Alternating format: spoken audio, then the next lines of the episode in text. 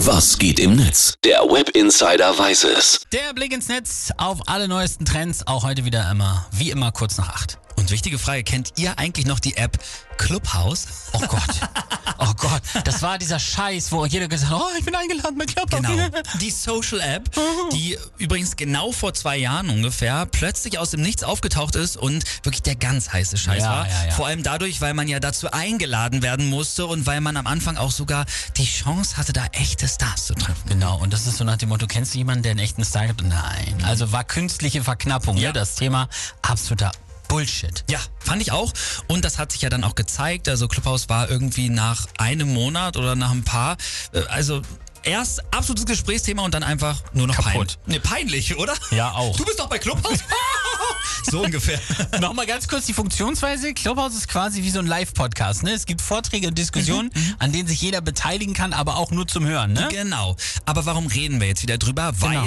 dieser digitale Lost Place plötzlich wieder in Kriegszeiten wichtig wird. Ah. Ganz besonders eben für die Menschen in Russland.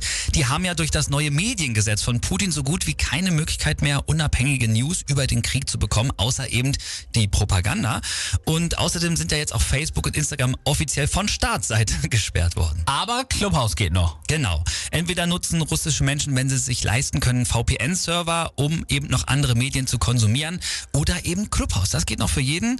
Äh, Da gab es zum Beispiel gerade eine große kritische Diskussion über den Krieg in der Ukraine.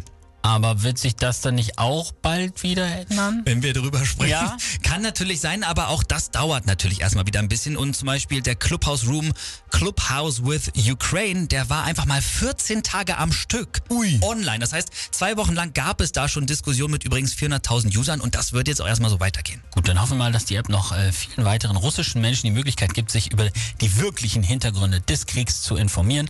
Und dann hat das Ding ja irgendwie am Ende doch noch seinen Ja. Sinn gehabt. Gott Dank.